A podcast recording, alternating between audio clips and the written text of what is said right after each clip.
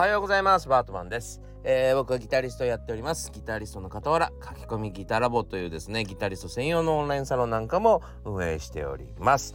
えー、皆さんの見ている画面の下の方もしくはですねコメント欄をポチッと押してですね、えー、僕の SNS そして書き込みギタラボのリンク、えー、押してみてチェックしてみてください。よろしくお願いします。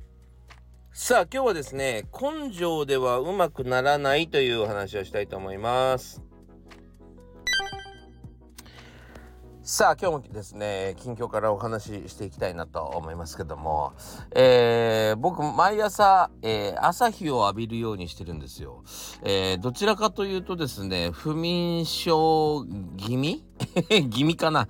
えっ、と寝れる時はスパーって寝てめちゃくちゃ長く寝れてしまうんですね、えそして、え今日もですね非常にめちゃもう信じられないぐらいめちゃくちゃ寝てしまいました。はい。えー、どのぐらい寝たかというと多分9時間ぐらい寝たんじゃないかなと思います、えー、昨日疲れ切ってしまって、えー、すごく寝ました。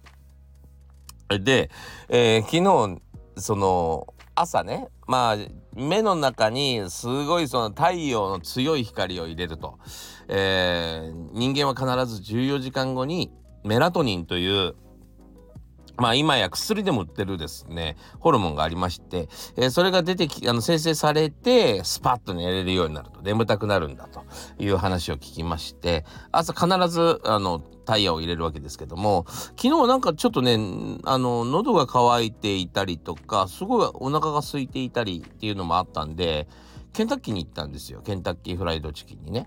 で、そこのケンタッキーにはですね、テラス席みたいのがついてるんです。はい。で、それが気に入ってて、たまに行くんですけども、して昨日も行ったら、あ、じゃあ、ん？昨日も行ったらですね、えー、非常にこう、ガラガラだったんですね。朝早かったからから、からかもしれませんけどね。で、やったーと思って、テラス席に座りました。いやー、暑いんですよ。あの何？暑いですね。昨日はめちゃくちゃ暑かった本当に。えー、ほんとね2分持たなかったかな。あの、実はですね僕あのあの肌も弱いんですね。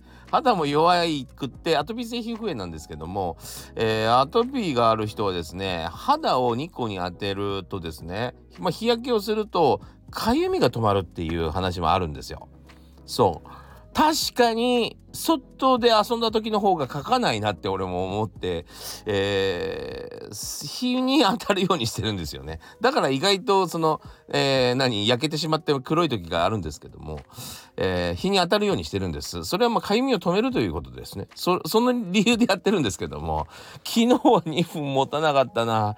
そう、もう一瞬でですね、店内に戻りました。いやーもうこれからだんだんだんだん暑い日が続きますね。いやー本当にね、心配で、心配でございます。はい。えー、ちょっと一回ふ、何、梅雨という非常に不快な時期を通るじゃないですか。ただ単純にパリッと暑くなってくれるといいのにね。あのー、ちょっとジメジメっていう時期が嫌ですね。あとね、ちょっと僕あの、バス釣りをするので、バスフィッシングをするので、えー、全然釣れないんですけど、一応行くので、えー、あれ暑いのも辛いんですよ。このなんだか涼しいような突然昼は暑くなるようなこの時期がですね一番熱中症になりやすいんですよね。皆さんお気をつけてください。あの塩分チャージってあるじゃないですか食べ物が。あのお菓子みたいなのがね。あれ食っておくとやっぱりあの熱中症になりにくいし。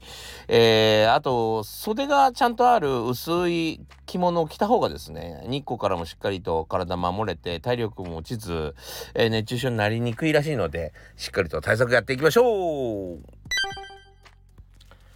さあ、えー、今日はですね、えー、ちょっと弾き語りの前に皆さんからいただいた、えー、レターを読ませていただこうかなと思っております。最近のやつですね。えー、まずは過去の自分を忘れてしまおうというところからの返信でございます。えー、せいまさんこんにちは。仕事が忙しくなり、スタイフもなかなか毎日聞けなかったりしておりますが、せいまさんが以前言ってくださったように、だんだん慣れてきて、新しい仕事にも楽しみを見つけられるようになってきました。おー、素晴らしいですね。メインリバーストークロスの弾き語りとっても、えー、素敵で涙が出ました。ありがとうございます。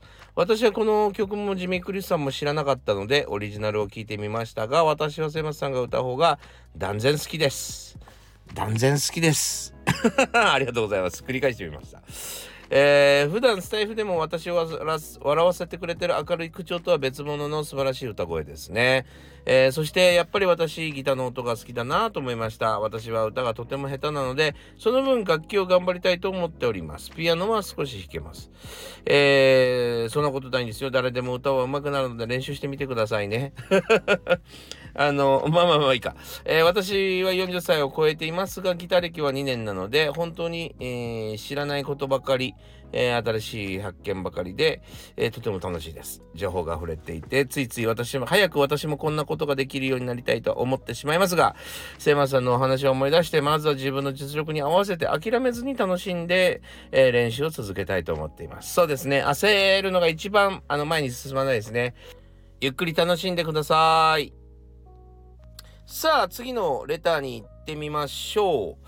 えー、海の和牛さんですね。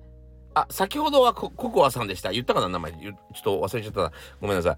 えー、次は海の和牛さんですね。ずるく生きようからの、返あのレターです。えー、お疲れ様です。えー、最近、うん、父親の33回忌の法要の件で、えー、バタバタしており、なんとか先日終わりました。えー、時期的にいろいろ考えることもあり、たまに無償に聞きたくなる竹原ピストルさんで号泣してました。たまに泣くとスッキリしていいですね。前向きになれる気がします。そうですね。竹原ピストルさんもド直球の人ですからね。えー、素晴らしいあの、シンガーですよね。ヤコゼンっていうバンドをや、やユニットやってた時からですね、僕も注目しておりますが、いやー、本当に、たまになんかこう、無性に泣きたくなる時あるんですよね。自分でもなんか、多分なんていうの我慢してるわけでもなく、えー、そんなつもりもなく、ただただでも何か日々耐えているものね、こらえている気持ちがですね、満杯になった時に、えー、なんかこう、なんだろうな、慰めてほしいわけでもない。なんか理由を聞きたいわけでもない。ただただ、ただただ泣きたい時ってありますよね。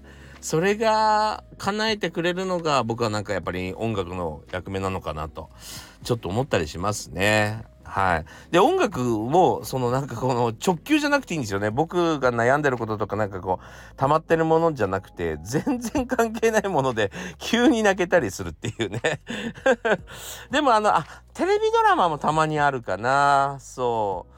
えー、自分では気づかなかったんだけど、そこにちょっとストレス抱えてたんだな、みたいな、えー、ね、その中が、思ってもないようなシーンのところで急に泣けちゃうみたいなね。そういうのもあるかなと思いますけどね。はい、ありがとうございます。竹原ピストラさんも一回、えー、なんかこう、弾き語りしてみたいですね。ありがとうございます。はい、というわけでですね、あの皆さんからのレター、コメント、どしどしお待ちしております。さあ、今日はですね、玉置浩二さんのメロディーを歌ってみたいなと思っております。名曲ですね。でもね、僕ね、全然知らなかったんですよ。一時期まで。で、僕やっぱりあのギタリストだからっていう理由をつけても、まあアホなんですけども、えー、そんなわけはないんですけど、やっぱね、ジャズとかに傾倒してた時があったので、えー、いわゆるギターミュージックばっかり聴いている、特にですね、海外のギターミュージックばっかり聴いている時期があったため、えー、日本の歌手のっていうのがですね、非常に疎い時期があります。はい。全然知りません、そこら辺みたいな、え、のがありますね。なので、あのー、全然知らなかったんですけども、川口京子さんっているじゃないですか。えー、桜歌った方ですね。あの、川口京子さんがカバーアルバムを出すということでですね、この曲を、えー、歌われて、えー、ギタリストとして参加させてもらったのをきっかけに、なんていい曲なんだと思って。そりゃそうだよね。日本のもう本当にもう忘れちゃいけない名曲ですからね。えー、というわけでですね、このメロディーを、あの、覚えて、て、え、それ以来歌っているんですよ。なのでですね、今日もあのちょっとラフですけども、え、歌ってみたいと思います。それでは聴いてください。玉置浩さんのメロディーです。あんなにも好きだった君がいたこの街に今もまだ大好きなあの歌は聞こえてるよ。いつも優しくて少し寂しくてあの頃は何もなくて。それだって楽しくやったよ。メロディー泣きながら。僕たちは幸せを見つめてたよ。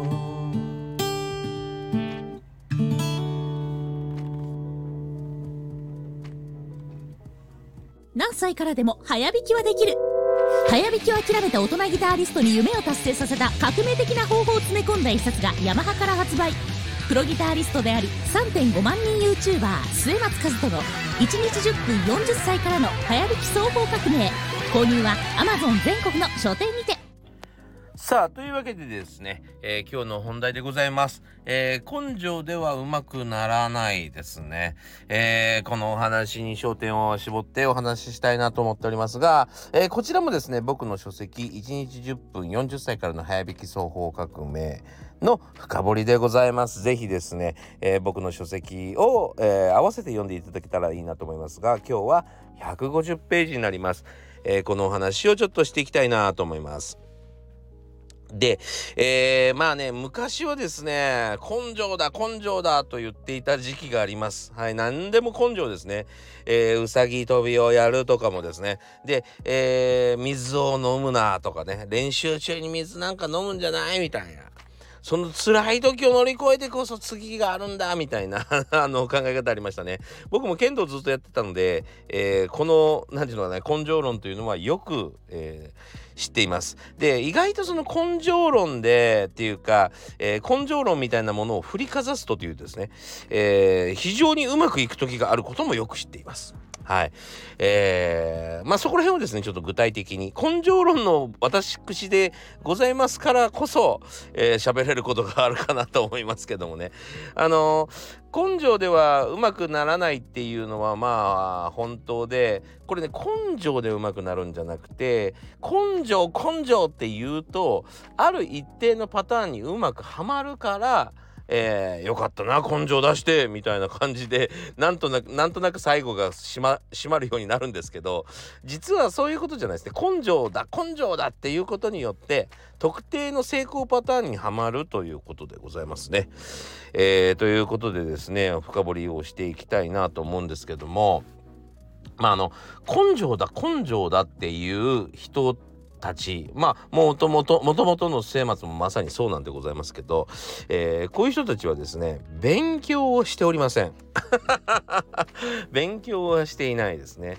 で、えー、いわゆるポジショントークに結構まあ釣られた人たちなのかなと思いますね。だからまあ先生たちもまあそんなんていうのかな科学的な根拠もないんだけど根性見せろって言うしかないっていうだけなんですよ。例えば船頭さんいますよね。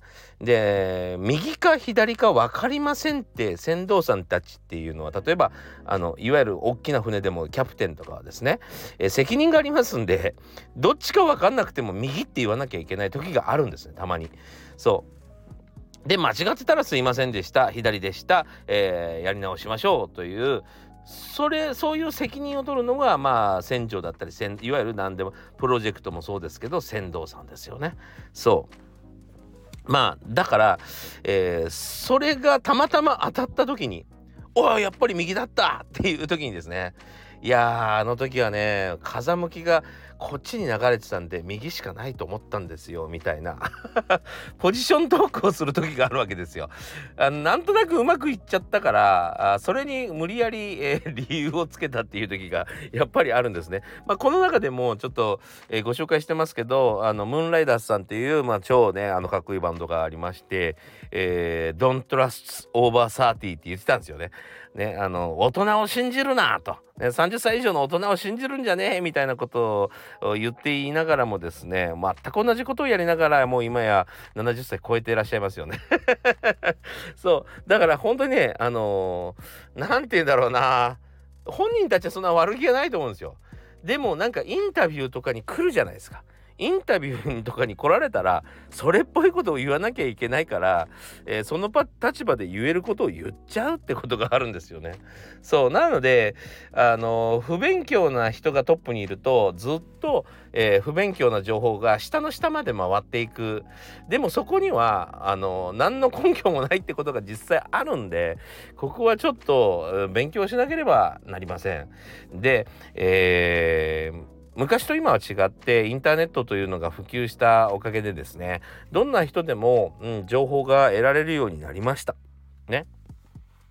えー、なので、えー、なんつうのかな今まで通りこの根性論というところに、えー、不勉強なリーダーのもとに、えー、勉強をし続ける意味はほとんどないんじゃないかなと思いますが、えー、それでもまだ未だ続いています。続いています。続いているというのが実情でございます。なぜかというとですね、えー、人はルックスのいいとか自分の好みの人に釣られてしまうからです。で、その人たちが不勉強でも構わないんですよ。えー、すごく自分の好みじゃない人の正しい情報よりめちゃくちゃ自分の好みの、えー、かっこいいもしくは可愛い人の情報を信じるように人間は作られています。はい、こちらの方が DNA として優秀だと思うんですよ人間って。これはあの、まあ、事実としてあのちゃんとあの何証拠が取れてるようなのでまあ信じていいかなと思いますけどもまあなので、えーと、世の中の会社の社長さんはほとんどがイケメンだと言われてるんですね。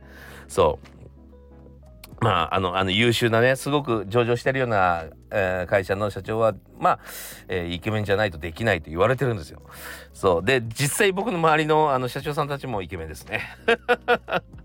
はい、えー、なのでですね、あのー、まあ正確な情報じゃないということがまああるということはまあ覚えておいていただけたらいいんじゃないかなと思います。で、えー、今やだからそのインターネットありますんでしっかりと下調べをして、えー、何をやるべきなのかそれはなぜやるべきなのか、え、そしてやる時の注意点なんかもしっかりと下調べをしてからですね、え、そこからやってみるやってみるとそうやって下調べをしてるもんですから、えー、要は他の練習や他の事柄で培った自分のあらみたいなものも、えー、出てきます。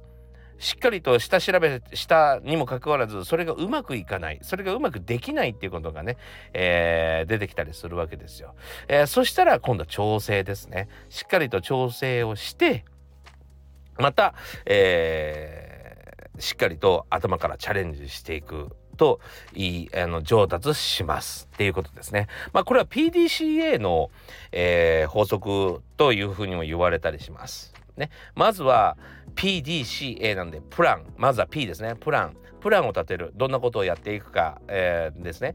で Do、えー、やってみる。とにかくまあやってみる。その調べた通りにやってみる。